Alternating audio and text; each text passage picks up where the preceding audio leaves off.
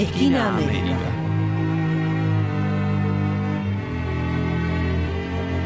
No. No es cielo, ni es azul. Ni es cielo, ni es azul. O inventamos o erramos. Bien, continuamos en Esquina de América. Ahora llegó el momento de escuchar la voz de nuestro compañero Facundo Di Vincenzo, quien escribió junto a Fernando Strata una nota, un artículo que fue publicado en nuestra revista en Haya que se denomina Cuando los otros somos nosotros, el problema de los eurocéntricos. Este es el primer artículo de una serie de artículos que se van a ir presentando en nuestra revista que reflexionan en torno a la categoría de modo de producción en nuestra América. Les comentaba que este artículo fue escrito por Fernando Estrata, que es sociólogo y magíster en investigación en ciencias sociales, además es docente de las universidades de Lanús, San Martín y Buenos Aires, integra el grupo de estudios sobre movimientos sociales y educación popular y además es investigador del Departamento de Estudios Políticos del Centro Cultural de la Cooperación. A su vez, Facundo Di Vincenzo, que es eh, nuestro compañero, integrante del Centro de Estudios de Integración Latinoamericana Manuel Ugarte, y a quien vamos a escuchar en un ratito nada más, también es profesor de historia, es doctorando en historia en la USAL, es especialista en pensamiento nacional y latinoamericano por nuestra universidad. Les decía también que es docente e investigador de nuestro centro de estudios, del Instituto de Problemas Nacionales y del Instituto de Cultura y Comunicación de la UNLA. Entonces, sin más eh, presentación, vamos a escuchar las palabras de Facundo Di Vincenzo. Bueno, en principio los saludo, espero que, estén bien. Eh, mi nombre es Facundo Di Vincenzo, eh, yo soy historiador, docente e investigador de la Universidad Nacional de Lanús. Y bueno, en este momento voy a hablar eh, sobre un texto que se publicó en la revista Yaité, que escribí junto con el compañero y amigo Fernando Estrata, que también es docente e investigador en la Universidad Nacional de Lanús. En primer lugar, me interesaría comentar eh, lo que está de alguna manera eh, acompañando la, realización de este texto o la razón de por qué hemos realizado este texto, que es uno de varios, eh, suponemos más o menos van a ser tres, tres o cuatro, dedicados a trabajar la categoría de modo de producción. De hecho, el título es Reflexiones en torno a la categoría de modo de producción. ¿no? Eh, cuando los otros somos nosotros, el problema de los aurecéntricos. Ese sería el título que hemos elegido con Fernando para, este trabajo. Eh, como bien dice ahí en, como le comentaba recién, la idea es trabajar el modo de producción, la categoría de modo de producción, eh, y a esta inquietud o esta, a esta idea de trabajar la categoría, nosotros llegamos a partir de nuestra labor como docentes.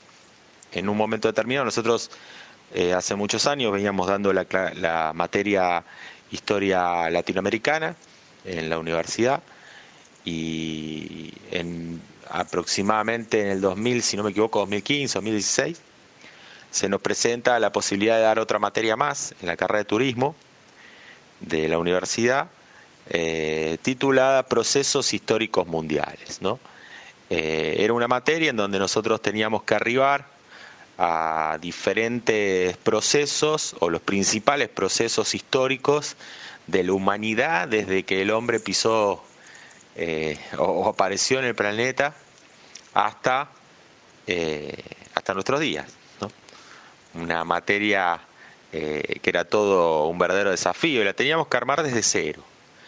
Eso generó obviamente en el equipo de trabajo en el que también integran Ricardo Fernández y Mauro Siboli, todo un problema y además eh, tenemos eh, Ricardo eh, y yo también soy historiador, es historiador como yo, pero en el caso de Mauro ya es cientista político, está realizando sus trabajos sobre filosofía y bueno, Fer es sociólogo. Así que diferentes disciplinas, diferentes lecturas, diferentes textos se fueron proponiendo y arribamos a este problema, ¿no? A decir, ¿cómo que necesitaríamos una categoría que lleve a pensar todos los procesos, o sea, algo que los humanos tenemos en común. ¿Qué tenemos en común los humanos? ¿No? Era, era una, una inquietud que nos atravesaba. Eh, esa inquietud la empezamos a buscar en, en diferentes autores, en diferentes pensadores a lo largo de la historia, y le encontramos en que fue una inquietud similar, la que tuvo Karl Marx y Friedrich Engels, o sea, Marx y Engels, al momento de realizar su estudio de las producciones de los humanos, ¿no? cómo los humanos se, se relacionaron con la naturaleza, cómo el Homo sapiens se relacionó con la naturaleza. Ellos proponían, o propusieron más bien, la categoría de modo de producción.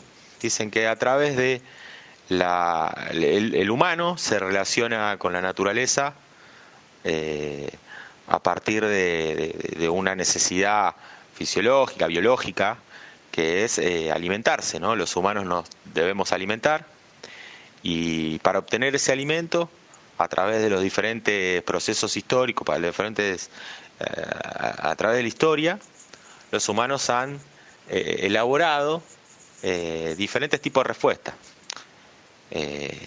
relacionándose con la naturaleza. Entonces ellos, Marx y Engels, proponían esta categoría de modo de producción, proponían al mismo tiempo una periodización de la humanidad en base a estos modos de producción.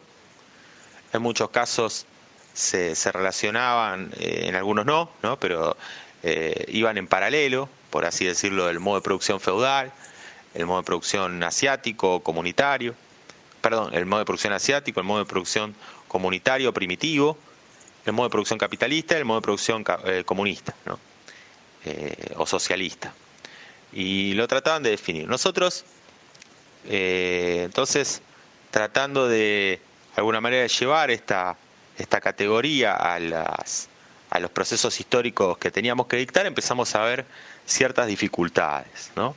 principalmente al momento de estudiar a, nuestro continente. ¿no? Nosotros en la materia procesos históricos mundiales, otra inquietud que la, que la desarrollamos, teniendo presente otros autores que, que nos interesan, que, que nos parecen eh, fundamentales, como Enrique Dussel, como las elucubraciones de Fermín Chávez, de Alcir Gúmedo, eh, bueno, diferentes autores que nosotros traemos de la materia de historia latinoamericana, empezamos a ver que, sin duda, ¿no? a la hora de estudiar la humanidad, tomamos esa idea de, de Dussel, ¿no? Eh, cómo estudiamos historia de América Latina en la historia universal. Eh, rápidamente nos damos cuenta que en la historia universal América Latina prácticamente no tiene presencia, ¿no? En el sentido de que si uno analiza las etapas históricas de la humanidad a nivel universal, tenemos la Edad Antigua, ¿no? En donde aparecen la historia se empieza a escribir a, partir de, de, la aparición de la escritura, o sea, el 3500 a.C. hasta el 476 sería la Edad Antigua y es una Edad Antigua asignada por aquellos pueblos que saben escribir o que conocen la escritura. De modo que todos los pueblos precolombinos, los pueblos antes de la llegada de los europeos a las Américas quedarían afuera de la historia, como dice el antropólogo alemán Eric Wolf, Europa y la gente sin historia. Estaríamos hablando de que todos aquellos pueblos ágrafos serían pueblos que no tendrían historia. América Latina y el Caribe quedarían afuera de la antigüedad. Después en el 476 comienza la edad, la edad feudal o edad media.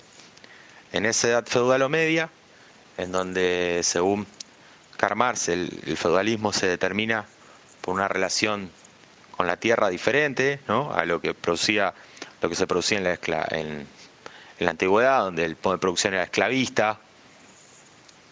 Eh, los, humanos pasan ya a, complejizar esas relaciones, la, relación de los siervos con los señores feudales, ¿no? En donde se producía, bueno, para no complejizar ahora el comentario, básicamente eh, se complejizaba todo, no, era, no había una propiedad privada eh, determinante en esa relación entre los siervos y los señores feudales. Y eso ocurre de 476 hasta mediados del 1400 o fines del 1400, 1492. Y ahí encontramos que tampoco la edad feudal o el feudalismo se produjo en América Latina. Entonces ya tendríamos dos edades fundamentales en donde América Latina quedaría fuera de esas edades universales. Bueno, ese entre otros problemas, nosotros intentamos de un modo más coloquial empezar, si, si cuando lleguen al texto van a ver que comenzamos eh, con una introducción en donde se reflexiona sobre cómo fue, cómo se tomó lo que ocurre con los dos soberanos eh, de los imperios más importantes de, más, eh, más extensos que tenía América la llegada de los españoles, el imperio azteca y el imperio inca. ¿Qué pasó con los dos emperadores? ¿no? Los dos emperadores, en, en, ambos casos, personales, personajes reconocidos como, como se ve tanto Dorop, eh, señala que bueno se convirtieron el cristianismo, y, otros antropólogos y antropólogas americanos han demostrado que, esa conversión radicaba en una relación con la tierra eh, diferente a la que concebían los europeos, ¿no? Eh, de alguna manera lo que queremos es problematizar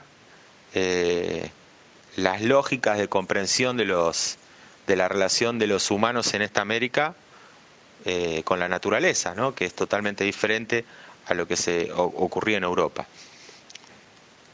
Eh, entonces, de alguna manera, discutiendo estas edades universales en donde América Latina prácticamente no aparece, empezamos a abordar la categoría de modo de producción, pero teniendo en cuenta eh, qué pasa en América, ¿no? O sea, y tratando de mostrar, hacemos una eh,